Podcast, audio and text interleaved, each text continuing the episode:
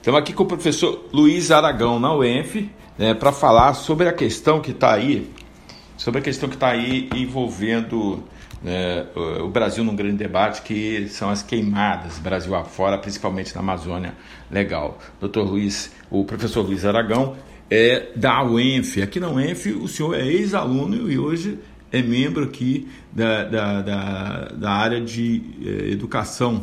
Né? Eu gostaria que o senhor falasse um pouco desse seu currículo, dessa sua passagem pela UENF, primeiramente. Tá. É...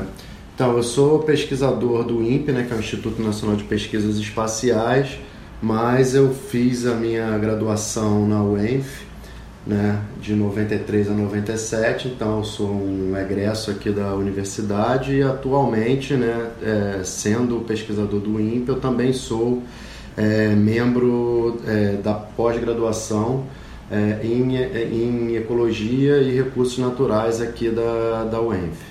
Professor, a gente né, falou das queimadas e na Amazônia é legal, mas a gente está no Brasil todo, parte, grande parte do Brasil, com uma seca bastante extensa. E aqui na região norte fluminense a gente sofre com isso também. Não é só na Amazônia que nós temos as queimadas espontâneas, né? para falar só das queimadas espontâneas. Como é que você vê essa questão particular aqui da nossa região, com esse clima semiárido que a gente tem aqui? Essa é uma boa pergunta. É, primeiro tem que distinguir duas coisas, né? É, as queimadas, elas podem ter, é, elas podem ter uma ocorrência natural, né? Ou elas podem ser é, iniciadas por ações humanas. Nas áreas mais áridas, né, se pegar o Cerrado brasileiro, essa área aqui do norte fluminense, né, você tem as duas queimadas. Né? As áreas mais áridas elas têm ocorrência de queimadas que podem ser naturais, mas a maioria das, dessas queimadas elas são é, devido à ação antrópica, né, a ação do homem, né, fazendo o manejo da terra, né, queimando pastagens, né, para fazer a limpeza dessas áreas.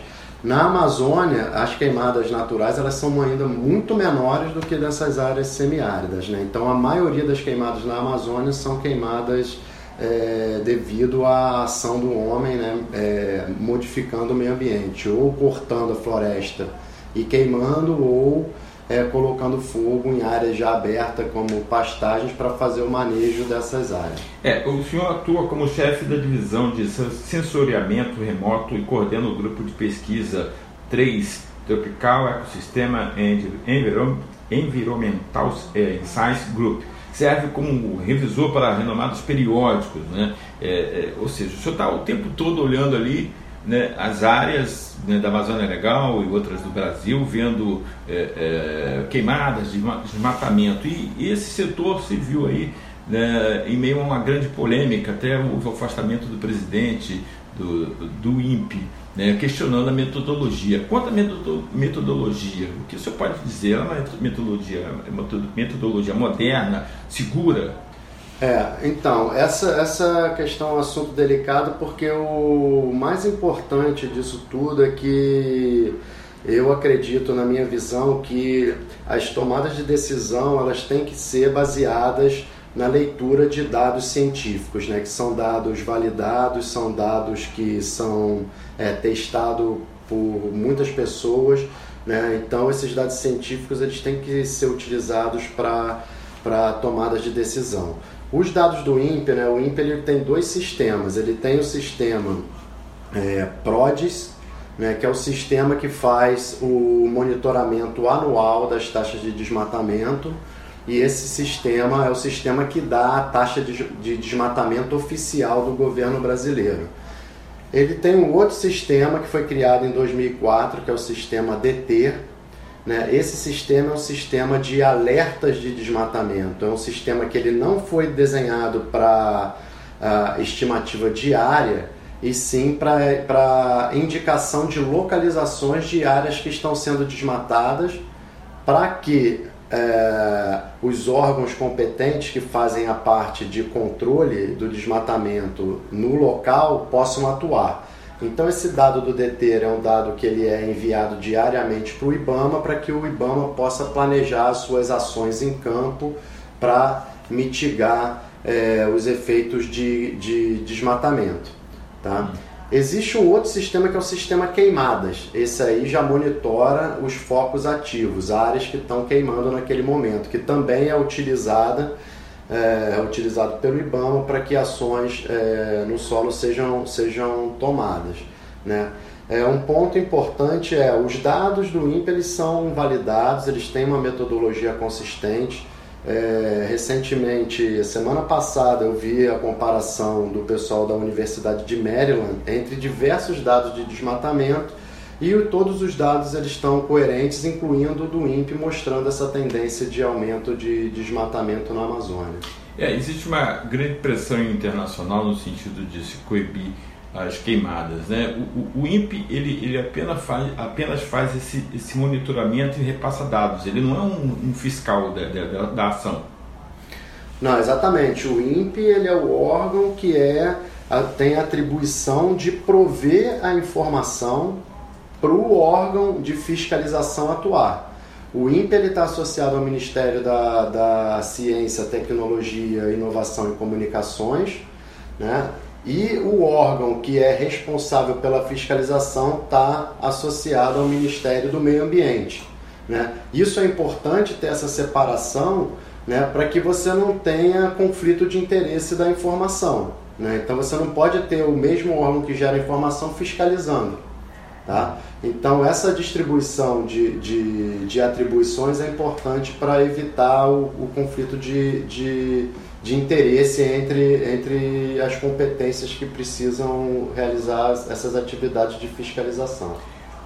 no que uh, o INPE acompanha, né, obviamente ele não só percebe essa, esse aumento não da, da, do desmatamento, a, a própria queimada, como o senhor colocou, mas também o, as consequências disso. Vimos, por exemplo, mês passado em São Paulo, uma quinta-feira à tarde, o dia virar noite, muito se falou que era por conta da fumaça eh, vinda da, da, da, Amazônia Legal. Hoje mesmo estava acompanhando também em Santa Catarina, uma cidade com uma névoa densa de, de, de fumaça, eh, eh, e muitos questionavam se não era também proveniente dessa queimada que, que a gente vê acontecendo na Amazônia. É possível isso, os ventos levarem para tão longe essa fumaça? Ah, com certeza, é possível, mas a gente tem que é, pensar também que tem várias áreas queimando né, ao longo desse trajeto. Não é só a Amazônia que está queimando, tem queimadas no Cerrado, tem queimadas no Sudeste, né? É, então, é, tem influência de todas essas queimadas, mas existe uma circulação atmosférica na Amazônia, onde essas massas de ar realmente elas passam pela floresta e elas podem chegar até áreas do sudeste, mas não necessariamente que essa queimada vem toda dali. Né? Você pode ter influência, tem áreas que estão queimando muito na região da, da, da Bolívia também, né? Paraguai, então tem outros países também que, que influenciam nisso. Inclusive, é por isso que esse é um tipo de problema global, porque é um problema que não tem fronteira. Né? A fumaça de um país pode influenciar a, a, saúde humana num outro país, ou o transporte, por exemplo, a aviação ela é muito influenciada por isso. Né? E agora eu acho que esse tema ficou bem evidente porque é, essa fumaça começou a incomodar as pessoas. E quando as pessoas elas sentem o efeito é, desses processos, aí a gente começa a ficar preocupado. Né? Isso tem um problema, é, gerar problemas econômicos grandes, porque é, no momento que essas áreas estão queimando, pessoas estão sendo expostas a esses aerossóis na atmosfera que vão sofrer então com problemas respiratórios e inchar o nosso sistema é, de saúde pública. Então vai ter que ter mais investimento governamental para tratar mais gente exposta a, a esses aerossóis é, das queimadas. Bom, eu, eu agora é, recentemente eu li que Brasília está 100 dias sem chuvas. Né? Aqui no estado do Rio de Janeiro, na nossa região, também nós estamos já um período longo também sem chuva.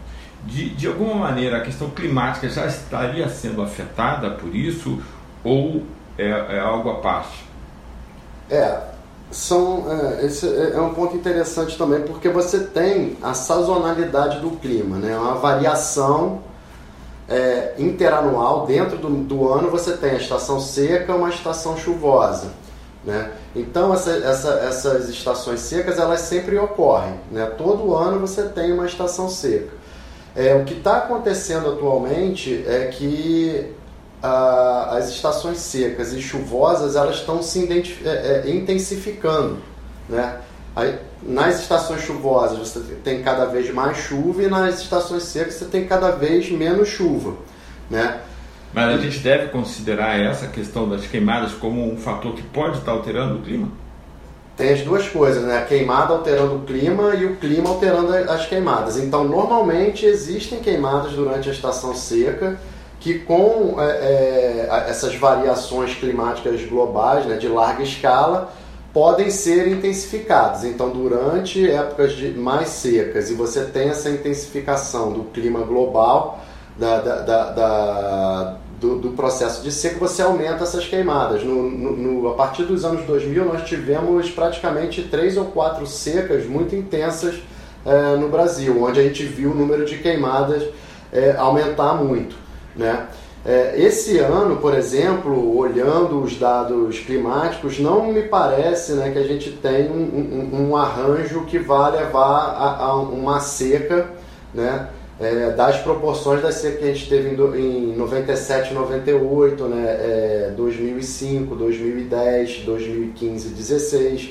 Então me parece que é um ano, ele está seco agora porque é a estação seca, mas não está havendo essa intensificação da seca por parte do clima.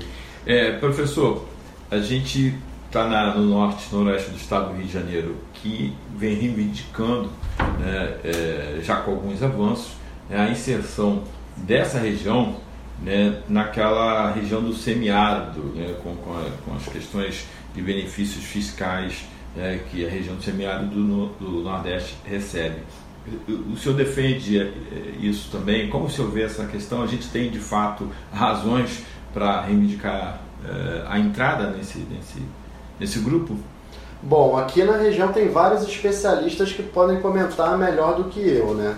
É, essa área é uma região de, de Mata Atlântica, né? mas tem um corredor seco né? no, no, no norte do estado.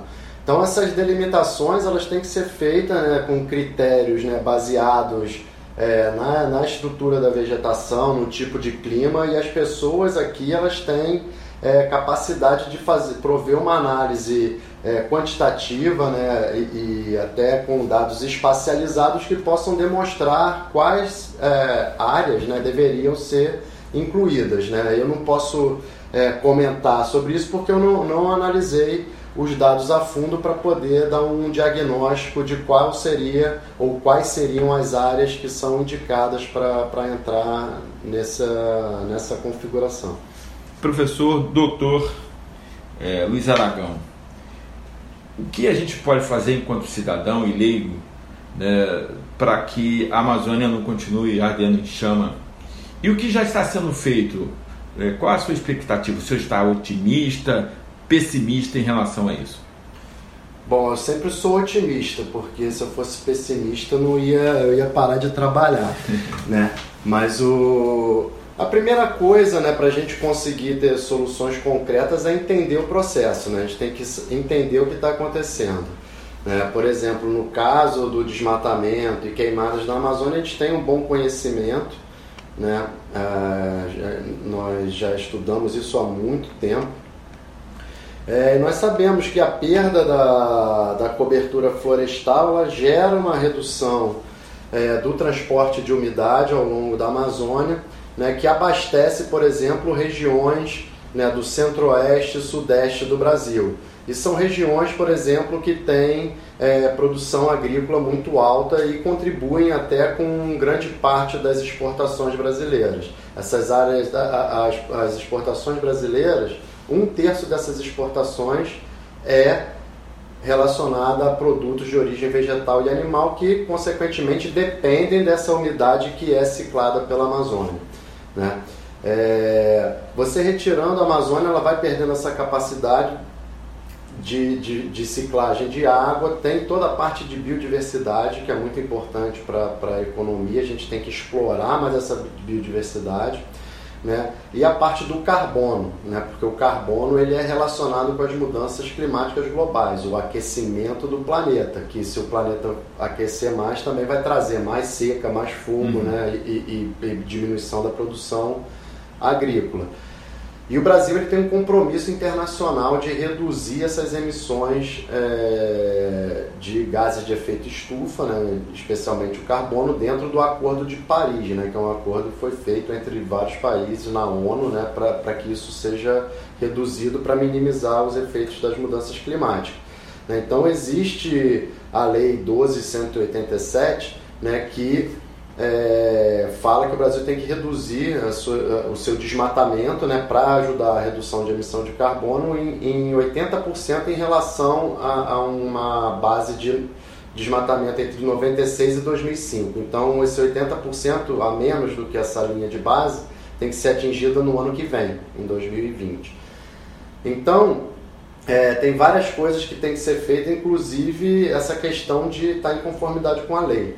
Né? É, a gente conhece esse processo de circulação da perda de biomassa, da perda de biodiversidade. Existem outros pesquisadores que estão é, é, fazendo análises né, de, de, uso alternativo da floresta. Você tirar aquela biodiversidade e colocar uma pastagem improdutiva não é a solução mais inteligente para um lugar onde a gente tem é, milhares de espécies. Né? Então, tem é, pesquisadores testando formas de fazer consórcios entre é, é, floresta, agricultura e pecuária, então colocar essas coisas juntas, né, onde você consegue manter o funcionamento da floresta, mas você também tem uma renda econômica né, para as populações é, locais. A outra coisa é a questão de tecnificar essa agricultura, porque essa agricultura, grande parte dessas queimadas, por exemplo, elas estão relacionadas com é, o manejo da terra, que é um manejo rudimentar, que vem de longa data, né? É, é, uma técnica muito antiga de queimar essas áreas. Né? E se você tecnificar né, com auxílio né, de, de, de governos e tal para essas pessoas, você também minimiza é, os impactos das queimadas. Né? Então são é, várias soluções né, que, que você tem que explorar e tentar implementar mecanismos que, que possam ser viáveis né, e, e consolidados a longo prazo. Né? Não é uma questão de tentar fazer um projeto e depois abandonar. Isso tem que ser a longo prazo, tem que ter investimento das empresas, porque, por exemplo, os produtores né, rurais é, de, de grande escala, os produtores de soja que exportam produtos, eles estão preocupados com, com queimadas. Né? Não é uma questão de que todos os agricultores estão, quer, querem queimar, destruir a Amazônia. Porque se é, cortarem a Amazônia, esses produtos não podem ser vendidos para não podem ser exportados, porque as exportações, né, vários países requerem que esse produto ele venha desassociado de áreas desmatadas. Então eles estão preocupados com o desmatamento e com a queimada. Né? Então essa iniciativa privada poderia também né, ajudar com recursos né, para que projetos que, que criem é, mecanismo de minimização de, de desmatamento e, e fogo fossem implementados. Também não, é, é, é, eu acho que o governo sozinho não deve se responsabilizar por isso. Acho que tem que ser governo, iniciativa privada e a sociedade que tem que se conscientizar. Mas a sociedade só, se, só consegue se conscientizar a partir do momento que, que essas informações elas são é, é, passadas para ela de forma clara. Então eu acho muito importante que é, essas informações científicas elas não sejam negadas, elas têm que ser utilizadas.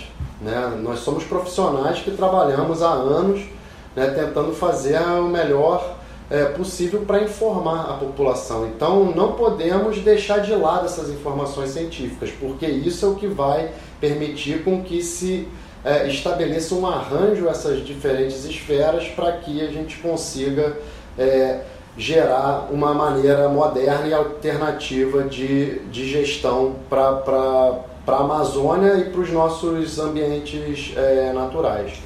Bom, o senhor é doutor, é, orientador de pós-graduação aqui na UENF, nessa área, é, com vasto conhecimento é, é, membro do, do INPE, né, chefe do sensoriamento do, do INPE, ou seja, um cargo elevado dentro da, da, da estrutura estatal. E, como o senhor vê a, o interesse do jovem, né, aí falo do estudante na área de, de ecologia, meio ambiente, ciências sociais, enfim, com relação a essa matéria? É, isso é muito variável, né? O pessoal que trabalha mais com as áreas ambientais, né? biologia, ecologia, talvez até agronomia, né? São pessoas que estão mais é, é, com a cabeça nesse tipo de problema. As áreas de engenharia, que são mais tecnológicas e tal, às vezes não tem muito acesso a esse tipo de informação. É, mas uma, uma coisa importante é que o desenvolvimento da, de soluções né, para a área ambiental ela não depende só do biólogo, né, do ecólogo, é, é, depende também dessas outras áreas, até a área de, do direito, né, da engenharia, né, que devem trabalhar de forma coordenada. Os problemas atuais né, ambientais são muito complexos, não é um profissional de uma carreira que vai ter a solução. Né? Esses profissionais eles têm que trabalhar de forma integrada.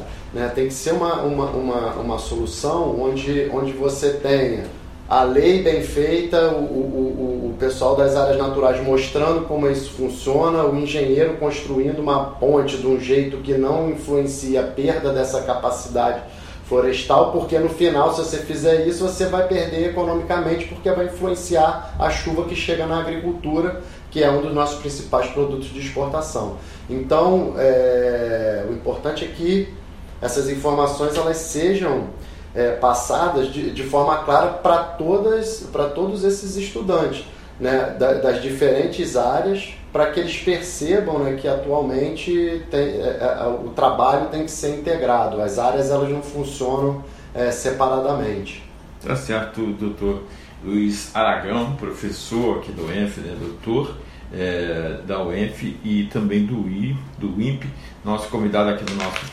podcast do site Rural Band FM. Queremos agradecer a sua participação aqui é, e ficamos sabendo um pouco mais sobre essa questão que envolve aí as queimadas da Amazônia. É, eu que agradeço, espero poder contribuir aí com a disseminação dessa informação e melhoria da, da, da do conhecimento da, da sociedade.